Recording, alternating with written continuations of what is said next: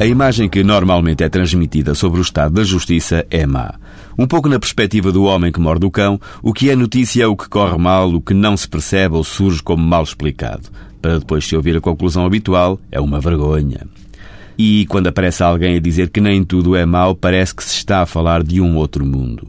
Há muita demagogia no meio de tudo isto, há muitos palpites e, por vezes, muita má fé. O que o cidadão comum e as empresas querem, basicamente, é que os processos que intentam nos tribunais sejam decididos com celeridade e com qualidade, entendida esta como uma decisão compreensível, nomeadamente em termos de linguagem, e que resolva efetivamente um conflito. Em termos de organização e de legislação, há sempre muitas possibilidades de intervenção, mas por muito boas que sejam as leis, a falta de meios atribuídos a este setor leva ao desperdício de ideias e de esforços. As novas comarcas que estão em regime experimental estão a dar bons resultados. Veja-se o que está a acontecer na Grande Lisboa Noroeste, área de Sintra, para facilitar, em que, com uma nova organização e mesmo sem ter todas as condições logísticas previstas na própria lei, se está a lograr recuperar anos e anos de atrasos na área civil. Porquê?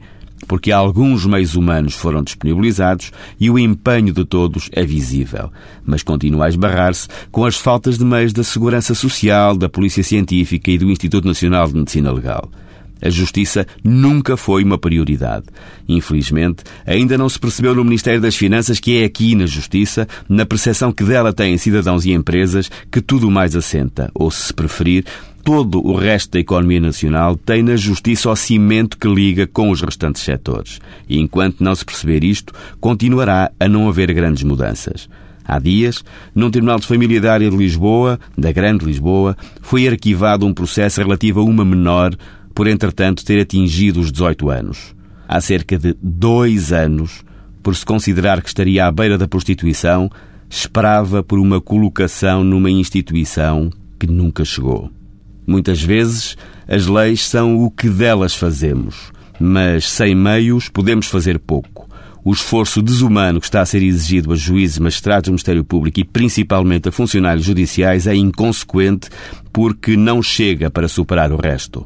Não interessa propriamente procurar culpados, mas quem tem culpa certamente sentirá o seu peso na consciência. É que os números não são tudo.